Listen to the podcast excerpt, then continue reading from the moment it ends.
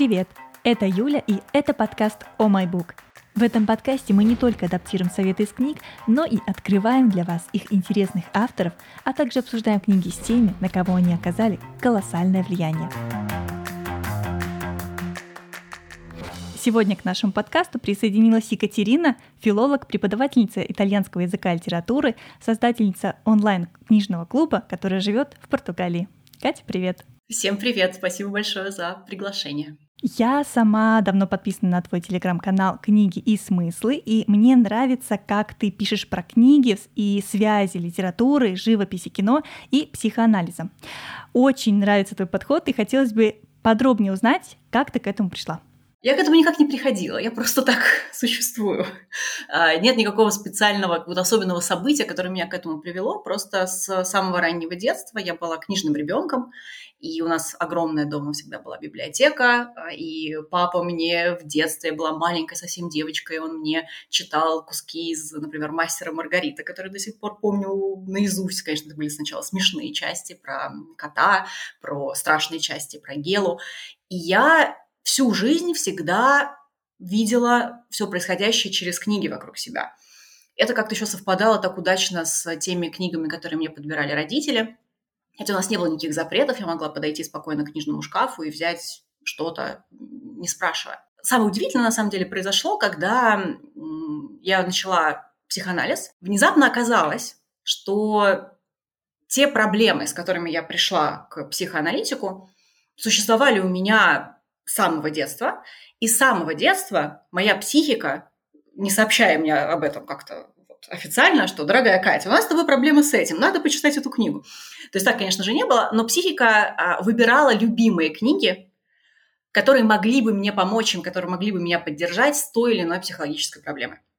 Например, я об этом как раз рассказывала много на канале, есть прекрасный а, роман Урсулы Легуин «Волшебник земноморья», это была, это причем это еще книга с таким даже чуть-чуть мистической, у нас мистическая немножечко с ней связь, потому что эту книгу мама читала в роддоме, когда меня рожала, и потом эту книгу я много-много раз перечитывала. И в терапии я в какой-то момент внезапно осознала, что это беспокоящий меня много-много-много лет вопрос о внутренней тени и принятия каких-то черт своего характера, которые э, кажутся отрицательными, негативными, которые надо бороться, а их нужно просто принять и полюбить, оказалась моя любимая детская книга об этом. И вторая книга, которая оказала огромное влияние на мою э, психотерапию, это была «Божественная комедия Данте». Причем я итальянистка, я читала «Божественную комедию» в университете и даже в оригинале. И оказалось, что я ничегошеньки там не поняла, мне очень понравилось, мне безумно это зацепило. Я мечтала заниматься Данте, вообще еще до того, как я читала Данте. Почему? Как эта психика поняла, что мне туда надо, что эта книжка для меня будет важна? Вот оказалось, что она важна, потому что обнаружилось, что вся вот эта история путешествия по загробному миру через ад в рай – это масштабная, потрясающая в своих деталях метафора выхода из депрессии. И проходя вот этот выход из депрессии, я, моя психотерапевтка прочитала Данте «Божественную комедию», э, чтобы понимать, о чем я говорю. И э, оказалось, да, что вот это, это, этот текст мне, очень-очень сильно помогал в осознании того, что со мной происходит, почему я поступаю тем или иным образом, и даже как я себя чувствую. Вот, это было удивительно. Класс, я понимаю, что теперь я не одна. Я просто, когда читала э, эту вып- книгу, которую мы будем а, сегодня обсуждать, «Саморазвитие по Толстому», меня порадовало, думаю, наконец, авторы так широко, по-новому когда смотрят на литературу, не каким-то новым, свежим взглядом, и я прям э, очень вдохновлена нашим э, диалогом. Но у меня есть следующий вопрос. А ты писала, что любимые книги много лет словно кричали тебе слова поддержки, но ты не могла их услышать. И что так сложилось, что вся вот эта история переросла в то, что книги повлияли так сильно на тебя? Я продвигаю идею медленного и глубокого чтения. Качество, а не количество. Когда мы читаем медленно и читаем действительно хорошие книги, мы неизбежно начинаем разговаривать не только с книгой, но и с самим собой. Таким образом, у нас выстраивается многоугольный такой диалог. А, мы разговариваем с книгой, мы разговариваем с писателем, потому что я в своей голове абсолютно э, четко осознаю, что есть писатели, с которыми я хотела быть бы друзьями. Это человек, с которым я хотела бы поговорить. Я вижу, что в книге он пытается рассказать мне о своем внутреннем опыте. Это очень сложно. Книга никогда не сможет, ни одна, самая прекрасная книга, никогда не сможет на 100% отразить человека. Но я чувствую, что с ним бы я хотела э, посидеть за одним столом и что-то обсудить. В этом же смысле, когда я занимаюсь литературой с человеком индивидуально, и мы читаем какую-то да, знаменитую, важную для, для культуры книгу, но мне говорят, а мне совсем не понравилось, и я переживаю по этому поводу, она же всем нравится, всем же интересно. Я говорю, представь, что ты заходишь в комнату, где огромное количество прекрасных людей. Вот они прекрасные, они умные, веселые, глубокие. Но неужели они понравятся тебе все? Неужели ты со всеми этими людьми захочешь дружить? Ну, скорее всего, нет. Ты можешь выбрать одного, двух, десять, сто, если ты очень общительный человек. Но не со всеми. С кем-то у тебя не произойдет этот клик. Так же это происходит с книгами. Книги готовы тебя учить, потому что чужой жизненный опыт готов тебя учить. Не назидательно, просто по факту того, что это попытка осознать, переработать и передать жизненный опыт. С этой точки зрения человек, который читает, никогда не будет одинок, потому что ты открываешь себе дверь в комнату с прекрасными людьми. И хотя бы с одним ты там точно найдешь общий язык. Поэтому книга как возможность уйти от одиночества, как эм, потрясающий инструмент для самопознания стал таким важным элементом в моей психотерапии, и из этого, в общем-то, и книжный клуб родился. У меня сейчас э, крутится такой вопрос. Mm-hmm. От чего вот это зависит? Эм, от э, книги или от человека, что она на меня повлияет, от автора, от того, как он пишет, или от моего состояния, да, вот готов ли я быть вот этой плодородной почвой, где зародится зерно, которое автор хотел оставить. Очень люблю Германа Гесса. У Германа Гесса есть прекрасная повесть Сиддхартха. Это его переосмысление буддизма. Э, Гесса очень любил индийскую культуру, индийскую литературу. И там есть такая прекрасная мысль. Сиддхарха говорит, нельзя кого-то научить мудрости. То есть это очень похоже, это очень коррелируется с э, опытом психотерапии, который, я думаю, что сейчас очень многих есть. Ты выходишь от психотерапевта с каким-то потрясающим инсайтом. Тебе кажется, что вокруг тебя пламя, свет и вообще все, все вокруг ярче, чище и прекраснее. Тебе очень хочется это объяснить другим людям ну, примерно в 99% ты не сможешь объяснить человеку, что же там такое понял. Потому что мудрость нельзя передать. К мудрости можно только показать направление. Вот. Это точно так же к психологическому здоровью, к знанию, тоже только можно показать направление. Человек должен начать искать. Можно обложиться прекрасными текстами. Можно устроить себе 5 сессий психотерапии в неделю. Но ничего не поменяется, пока ты сам к этому не придешь, пока ты не поймешь, что тебе это нужно. Ведь когда мы приходим в психотерапию, вообще идея это в том, что она должна быть исключительно добровольной. Если тебя притащил родственник, посадил и платит за тебя деньги, это бессмысленное мероприятие. Ты должен решить сам, это должны быть в идеале еще твои деньги, тобой заработанные, то есть ты должен чувствовать ценность того, что ты отдаешь и ты вкладываешь в себя, и это очень важный э, момент. Поэтому ключевая история – быть готовым к этому диалогу. Ты можешь быть просто, банально не готов. Поэтому, когда я говорю о том, что я обнаружила, что книги мне много лет кричали какие-то очень важные вещи, я имею в виду именно это. Они говорили, а я не могла услышать. Uh-huh. В божественной комедии Данте этому есть потрясающая метафора. Когда Данте выходит из ада и попадает в чистилище, в чистилище уже разлит некоторый божественный свет. Я вообще в этом смысле э, воспринимаю божественную комедию э, не как религиозное какое-то произведение, а вот исключительно э, метафорическое и очень глубокое психологическое исследование вообще природы человека. И когда Данте проходит через это чистилище, он чуть-чуть получает возможность привыкнуть к свету, который идет из рая. Но все равно, когда он входит в рай, он теряет зрение, он слепнет. Потому что его зрение, его глаза не способны это воспринять. Чтобы по пояснить мою метафору, когда человек выходит, например, из абьюзивных отношений, партнером ли или семейных, и оказывается в кругу людей, которые его не абьюзят, которые к нему относятся хорошо. У меня это было, тоже мой личный опыт. Я тоже почувствовала, что я слепну. Я не понимаю, что происходит. Как эти люди ко мне относятся, чего они от меня хотят, откуда мне ждать удара в спину, откуда, где, где это все будет. Это же не может быть не так. То есть мои органы чувств, моя, моя психика не могла поверить в то, что теперь вокруг меня какое-то иное пространство. И нужно было время привыкнуть, адаптироваться и выучить этот новый язык. Так что ответ на мой вопрос такой. Да, быть, быть готовым, хотеть. К этому нужно прийти. Я примерно понимаю, как э, вокруг тебя строится сообщество теперь после этого, но все-таки поделись, а как э, удалось э, заинтересовать этим тоже людей, тоже так же зажечь, как они к тебе приходят, как они тебя находят. Что изначально было твой блог, когда, не знаю, ты делилась чем-то, люди приходили, или какой-то книжный клуб, который привлек людей, и потом ты уже начала развивать его, как что-то добавлять туда, психоанализ и смыслы? История такая. В июле 2000 2021 года у меня случился очень большой простой в работе. И у меня оказалось очень много свободного времени. У меня отменились многие ученики, ушли на каникулы. И у меня уже к этому моменту давно зрела идея, что мне очень хочется говорить про книги. Я преподаю итальянский давно и с удовольствием, но я всю жизнь люблю читать. И у меня было много свободного времени, и я начала снимать ТикТок. То есть история началась с ТикТока. Мне это очень нравилось делать. Я, значит, э, по-итальянски там размахивала руками. И первое залетевшее у меня видео а, было видео о Сократе. За что казнили Сократа. И это вот я, что называется, проснулась знаменитой, проснулась залетевшим видео, да, там сначала на 60 тысяч, потом э, больше. И пришло очень много людей.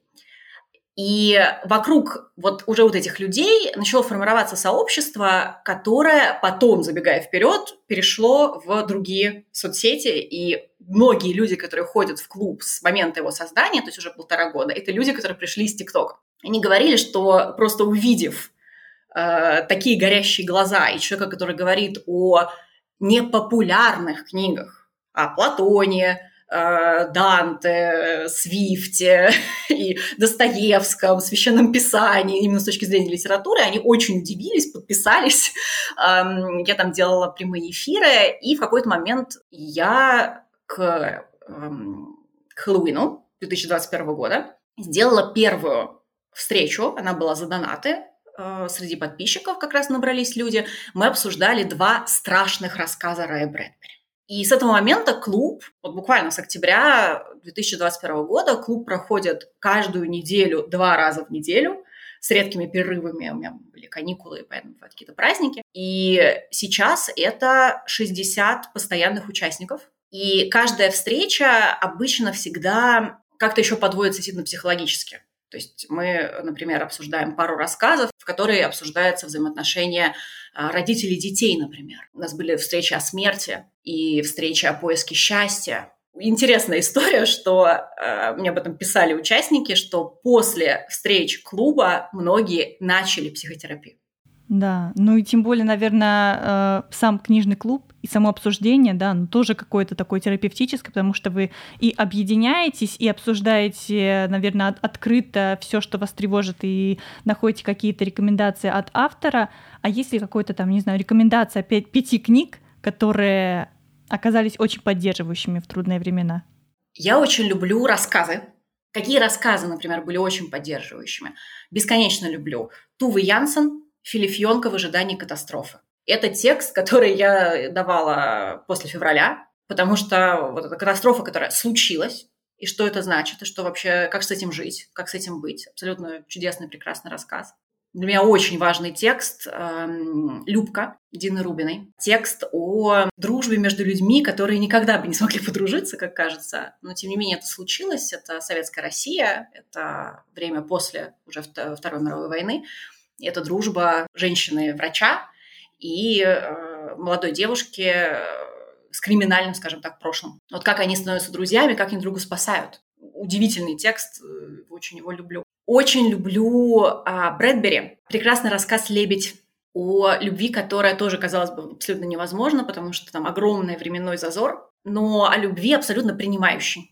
Любви, такой любви, в которой люди ничего друг от друга не хотят. Они не лепят из себя, из друг друга что-то иное им нужное, абсолютно принимают полностью, целиком.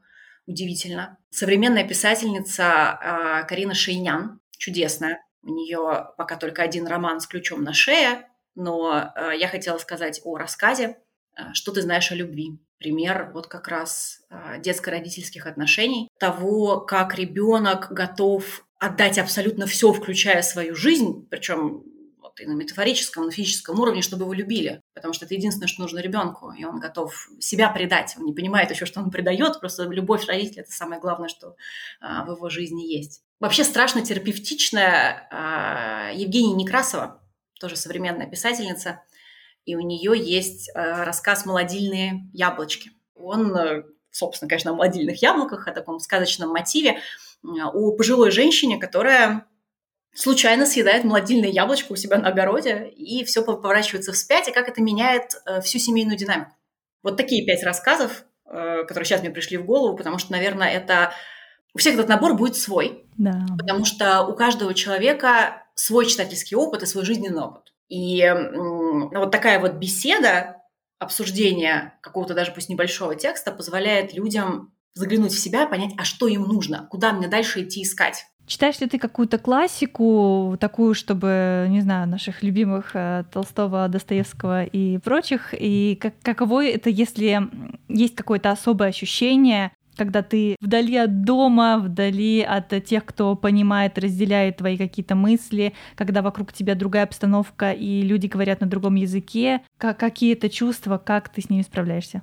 Я не делаю разделения на там, русская или не русская литература, и вот мне грустно, что я ни с кем не могу обсудить именно русскую литературу. Условный Толстой и Достоевский и Чехов, например, это писатели, которые, которых в основном в Европе знают. Я помню, с каким, с каким удовольствием я, например, видела в Хорватии очень такого брутального мужчину, вот прям, вот прям брутальный-брутальный, такой невозможный, который сидел и читал «Братьев Карамазов» mm-hmm. на английском. Да, у меня была обложка, это не россиянин, да, условно был.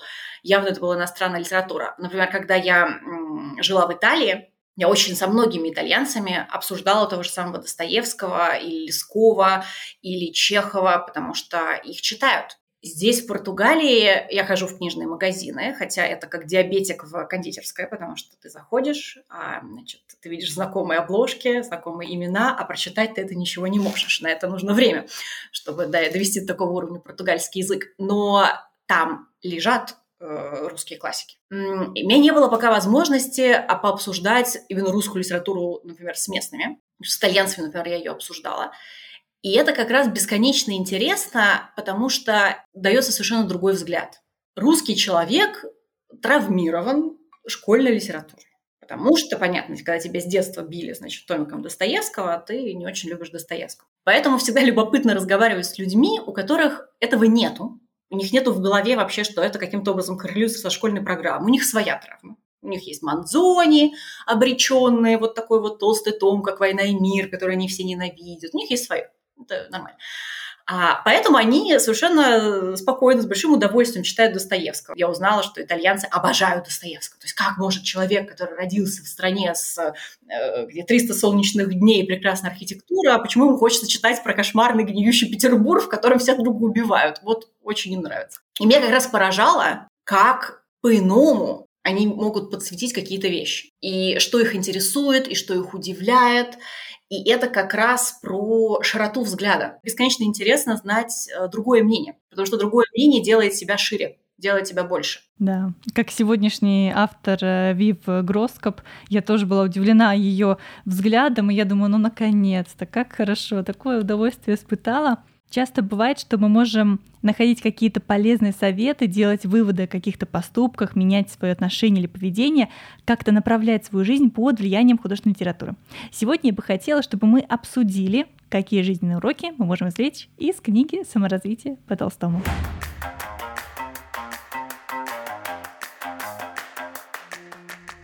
Вив Гроскоп Британский журналист и писатель. Окончила Силин-колледж в Кембридже, получила степень магистра с отличием в области изучения русского языка в Школе славянских и восточноевропейских исследований Калифорнийского университета в Лос-Анджелесе. Также проходила обучение в Санкт-Петербурге. Помимо успешной карьеры журналиста, является автором пяти книг. «Саморазвитие по Толстому» издано на русском в 2019 году. В ней она учит нас, как через Анну Каренину узнать, как найти настоящего себя. Через доктора Живаго Пастернака показывает, что автор тоже задавался вопросом, как можно оставаться собой, когда тебя бросает в самые разные стороны, и ты никак не можешь этим управлять. А еще, как сохранять оптимизм перед лицом отчаяния, не быть врагом самому себе, преодолеть внутренний конфликт на примере произведений Пушкина, Ахматовой, Достоевского, Булгакова и других. Вив Гроскоп говорит о том, что все, и гнев, и страх, и неуверенность свойственны человеческой природе, и что Пушкин с Толстым писали об этом много лет назад. Итак, книга Вив Гроскоп «Саморазвитие по Толстому. Жизненные уроки» из 11 произведений русских классиков.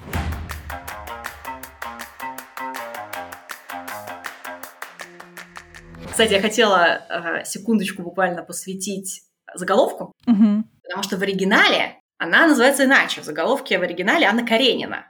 Да, там фиксация на Анне Карениной, потому что Толстой известен именно этим романом. И любопытно, что по-русски перевели как «Саморазвитие по Толстому». Я спрашивала у участников книжного клуба о впечатлениях, собственно, всегда первое, э, первое впечатление сначала мы рассказываем.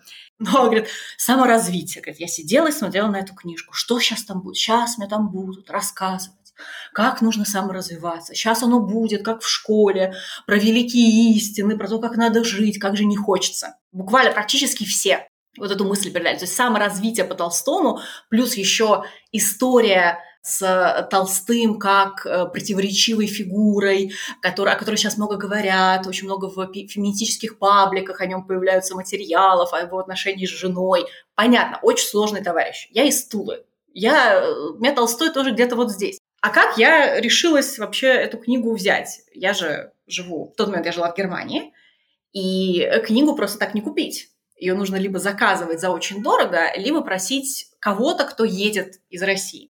И вот у меня была возможность заказать с другом, который ездил в Санкт-Петербург. Я тщательно отобрала пять книг, и у меня был тот такой момент в терапии, когда я поняла уже, что в книгах-то вот это все есть, и мне надо. И как раз саморазвитие меня триггернуло. И я открываю оглавление и вижу «Как найти настоящего себя» Анна Каренина Льва Толстого. «Как смотреть в лицо невзгодам, с которыми сталкивает тебя жизнь» доктор Живаго Бориса Пастернака. «Как пережить неразделенную любовь» месяц в деревне Ивана Тургенева. «Как не быть врагом самому себе» Евгения Онегин Пушкина. Я очень удивилась. Я поняла, что мне срочно надо. И э, взгляд Вив Гроскоп, у меня есть вообще такая теория, что наши любимые книги – это книги, которые могли бы написать мы. Если бы у нас был талант, э, если бы жизнь сложилась, что мы были склонны к написанию книг, это же тоже не для всех. И вот я читала книгу и думала, господи, почему это написала не я? Как бы мне хотелось быть авторкой вот этой вот книги. Да. Какие уроки но ты нашла для себя полезным. Ну что ж, как человек, который сменил несколько городов и парочку стран, э, как жить хорошо там, где мы есть? Три сестры Чехова. Угу. Я была даже на спектакле в какой-то момент, и три сестры меня не зацепили. Вообще есть такой секрет. Если к тексту есть какое-то сильное отношение, то есть даже если он сильно не понравился, нужно обязательно копать, почему не понравилось. Вот мне не нравились три сестры. Я ходила в театр, ничего не поняла, не понимаю. И тут я открываю вот этот кусочек у Вивгроскоп и понимаю, что вот это мое неприятие трех сестер был связан с тем, что я просто не готова себе была признаться в том, что я героиня вот этих вот трех сестер. Это я. Потому что всю мою жизнь меня куда-то несет, причем такое ощущение, что в другом городе, в другой стране я буду счастливее. Начиная с того, что из Тулы нужно обязательно поступить в Москву. Я безумно благодарна своим родителям, что я поступила в МГУ и там отучилась. Безусловно, это изменило мою жизнь, и многие вещи, наверное, бы произошли не так или не произошли бы, если бы я не имела такое образование. Но посыл, с которым я прожила, если ты останешься в Туле, ты будешь несчастна. Если ты не поступишь, то все, жизнь закончена. Вот этот момент. То есть почему нам внушается идея, что мы будем счастливы или несчастливы только в определенной географической точке. И много лет я жила в Москве, страдая от Москвы. Мне было плохо, мне было шумно, но я оттуда не уезжала, потому что а где же я еще могу быть счастливой, кроме как в Москве? И когда началась пандемия, я переехала в Калининград. И оказалось, что мне намного больше нравится Калининград. И когда возникла уже идея иммиграции, это было вот в 2020 году я сначала переехала в Германию, и потом оттуда в Португалию, я понимала, что Германия тоже, скорее всего, не будет конечным этапом, потому что я знаю, куда мне уже хочется. Мне хочется к морю. И переезд в Португалию был вот как раз про это. То есть найти место, где счастлив ты, а не где говорят, что ты должен быть счастлив. Так что вот этот вот посыл о счастье внутреннем, а не внешнем обусловленном каким-то местом, мне очень важен. И понравилось такое прочтение Чехова. Я тоже отметила для себя именно вот это ее отношение к трем сестрам, ее вот такой разбор, и мне еще очень зацепило, может быть, ты тоже как-то прокомментируешь нашу, как говорится, надежду и готовность отдать себя в руки судьбы и ответственность за свой выбор а, в докторе Живаго Пастернака. Она говорит о том, что роман показывает, что судьба не делает нас счастливыми и не дает того, чего нам хочется. Как смириться с этим? Просто жить дальше, даже если иногда ты ведешь себя неверно, э, предаешь любимых или бежишь от ответственности. Просто жить дальше. И действительно, э, мы часто видим в произведениях художественной литературы а, каких-то настоящих себя или важнее мы видим тех, кем мы быть не хотим. И очень важно посмотреть на это со стороны вот этого психоанализа, который она так дает. Вот тоже для, для слушателей, кто еще эту книгу не читал, и вы думаете, думаю, уже поняли, что мы ее вам очень советуем, это не просто рассуждение о Анне Карениной, трех сестрах или докторе Живаго. Это личная история, личная история Вивгроскоп которая знает русский язык, которая очень долгое время эм, искала себя, искала да, свою какую-то внутреннюю, вот, внутреннее «я» и пыталась себя связать с Россией. Вот такая вот тоже интересная у человека судьба. И она проживает каждую историю лично. То есть, э, например, кусочек очень, очень интересный о неразделенной любви, на, по мотивам «Месяца в деревне» Тургенева, это история ее любви к русскому мужчине, который очень долгое время ее мучил, она не понимала, что это любовью делать, и она ее накладывает на опыт чтения Тургенева. У нее одновременно это все очень жизненно, очень грустно и очень смешно, когда она, например, в России попала на похороны. И как она вот эти вот чужие похороны почти незнакомого человека переосмысляет тоже через русскую литературу, как русские воспринимают смерть, это удивительно. Это очень откровенно, это очень честно, потому что она там было бы заметно самая крошечная ложь. Она не врет ни себе, ни нам. Это вот действительно открытая книга буквально. Это человек, который стал книгой. Это удивительно. И вот этот вот а, отрывок о докторе Живаго, а, я тоже очень его остро чувствую. Может быть, это для меня даже сейчас слишком была бы личная тема для обсуждения в подкасте, но я скажу о, в общем. А, мне было очень сложно признать, что я могу продолжать быть хорошим человеком, который э, занимается любимым делом, который счастлив в любви и вообще счастлив, и одновременно с этим иметь в прошлом поступки, которыми я не горжусь. Я не могу это переписать, но я не могу каждую секунду своей жизни убивать себя за то, что я сделаю. Да. То есть я могу просто жить дальше. Я могу жить дальше, пытаться делать э, что-то хорошее, и уповать на то, что где-то там на весах перевесит хорошее. Вот все, что я могу сделать.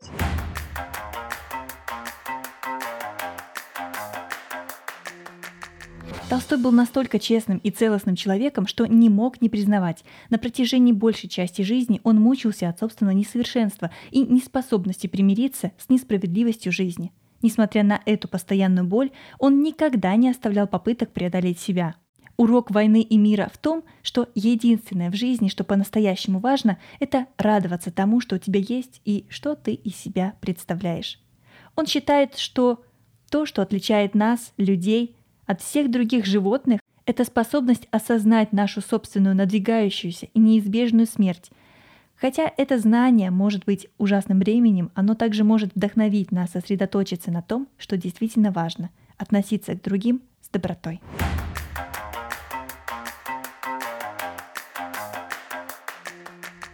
Мне еще понравилось, что она откровенно говорит о том, что Толстой это не тот человек, с которого нужно брать э, пример по саморазвитию, и у него были особые взгляды, но эти противоречия делают его лучшим учителем жизни. Он не безупречен и откровенен одновременно. Он непрост, и у него было много также плохих черт и психологических противоречий, которые мучили его всю жизнь, и от которых он тоже пытался избавиться. Но она говорит о том, что не эти ли качества мы ищем в друзьях на всю жизнь. Толстой в своем, допустим, романе «Война и мир» он тоже учил нас думать о хорошем.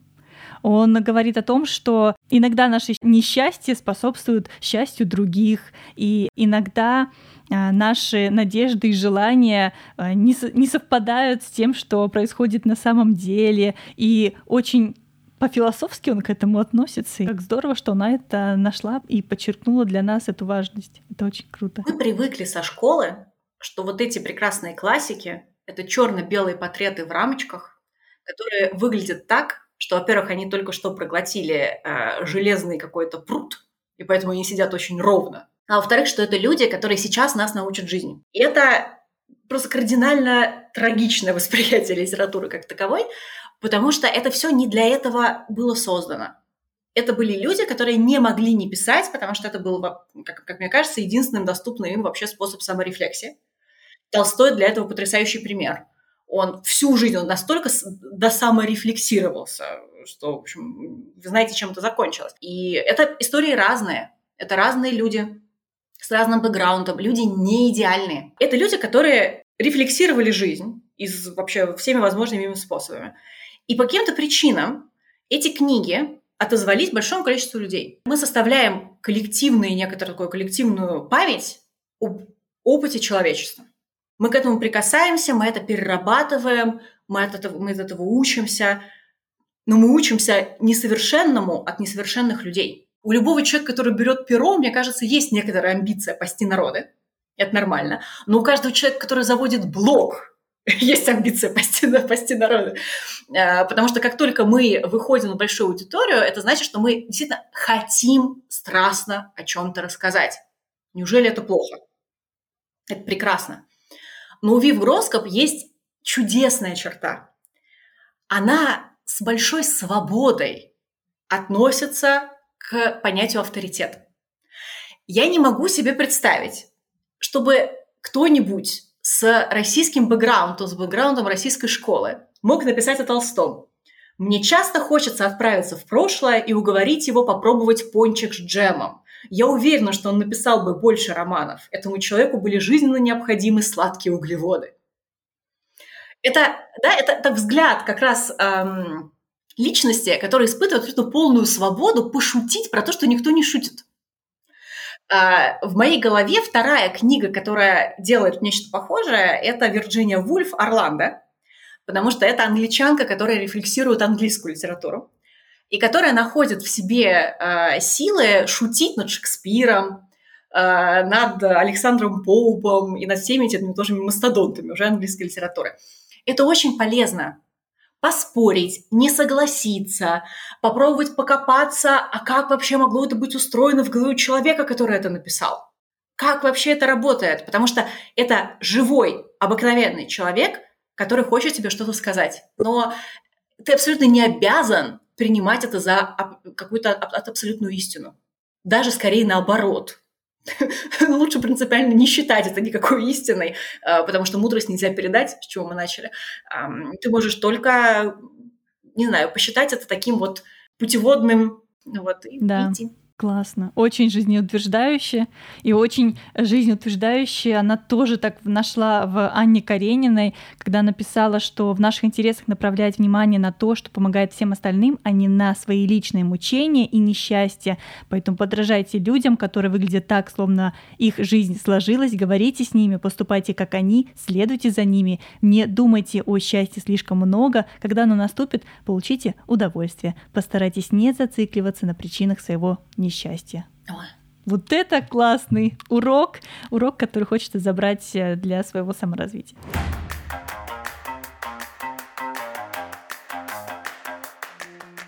А есть ли у тебя какие-то вообще лайфхаки? Как ты так быстро читаешь, как ты анализируешь литературу? Э, может быть, у тебя есть какие-то методы, когда ты садишься читать книгу, ты такая настраиваешься, окей, я сейчас делаю определенные действия, чтобы мне максимум извлечь пользы за короткое время.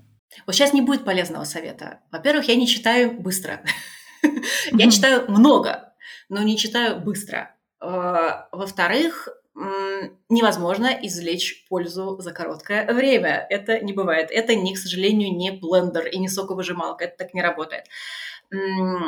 Опять же, все зависит от желания. Зачем ты читаешь?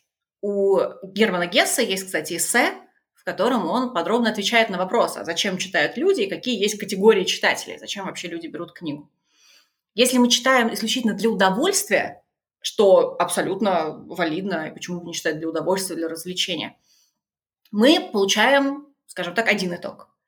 Если мы читаем для роста некоторого внутреннего и изначально подходим к чтению с этой точки зрения, результат иной. Я думаю, что здесь вопрос эм, в другом. Если ты позволишь, я его чуть-чуть скорректировала.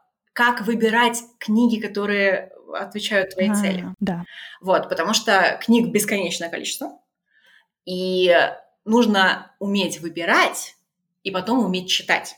Да. И что касается как читать, мой личный лайфхак – это вести заметки. Я практически никогда не читаю книгу там, без дневника чтения или без ручки и закладок. То есть абсолютно все мои книги выглядят вот каким-то там, таким образом, в них есть пометки, в них есть закладки, листочки. Это помогает тебе с, установить контакт с текстом, mm-hmm. потому что мы поглощаем безумное количество информации, которую не успеваем процессировать.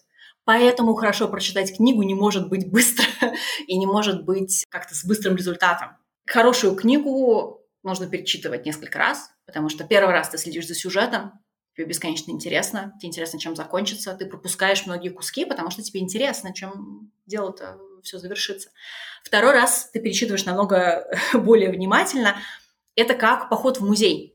То есть первый раз по Лувру ты бежишь, потому что тебе надо увидеть Монолизу или какую-то другую картину, которую ты хотел увидеть, и где-то там проплывает Мане и египетское искусство. А когда ты в этот музей ходишь, ну, например, каждый месяц, потому что ты купил абонемент, живешь в Париже и купил абонемент, то ты внезапно обнаруживаешь, что вот та картина в углу, это может быть то, из-за чего вообще ты этот абонемент купил.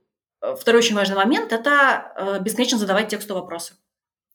Если мы читаем и просто соглашаемся с тем, что нам сказали, диалога не произошло. Ну, то есть представь, что сидишь с другом, он тебе что-то рассказывает, и единственное, что ты можешь ему сказать, это «да» после каждой фразы. Это обозначает, что ты, ну, либо не слушаешь, либо тебе очень неинтересно в основном. Потому что все-таки диалог начинается, когда ты задаешь уточняющие вопросы. А правильно ли я понимаю, что ты сейчас чувствуешь? А что ты имела в виду, когда ты сказала, что тебе вот это тебя это опечалило? А тебе это опечалило почему? Что там произошло? Вот это активное участие в тексте, активное участие в диалоге, который между вами, и есть ключ к вот этому глубокому пониманию а о чем это вообще все было. Действительно, очень ценно, что ты сказала, это подчеркнула, это очень важно, очень круто. Я по многому даже переосмыслила свой подход. К следующей книге я подойду более осознанно именно благодаря этому совету, правда? Я очень рада, я надеюсь, что это тебе поможет. Спасибо тебе огромное. Мне кажется, мы обсудили просто огромный пласт информации, и этот выпуск будет очень полезен всем, кто любит русскую классику, всем, кто любит читать, и всем, кто готов на пути саморазвития брать советы из любых книг. Спасибо тебе большое. Спасибо тебе большое. Очень было приятно поговорить. Закончить сегодняшний выпуск хочется цитатой Толстого. Каждый думает изменить мир, но никто не думает изменить себя. Я искренне надеюсь, что наш подкаст и книги, с которыми мы вас знакомим, откроют для вас какие-то советы и новые мысли, которые помогут создать позитивные изменения в своей жизни. Если какие-то идеи из выпуска вам оказались полезными, делитесь ими в комментариях на той платформе, где вы нас слушаете, или в блоге нашего подкаста в Телеграм. Подписывайтесь, чтобы идти на пути саморазвития вместе. С вами была Юля и подкаст «О oh My Book». Пока-пока.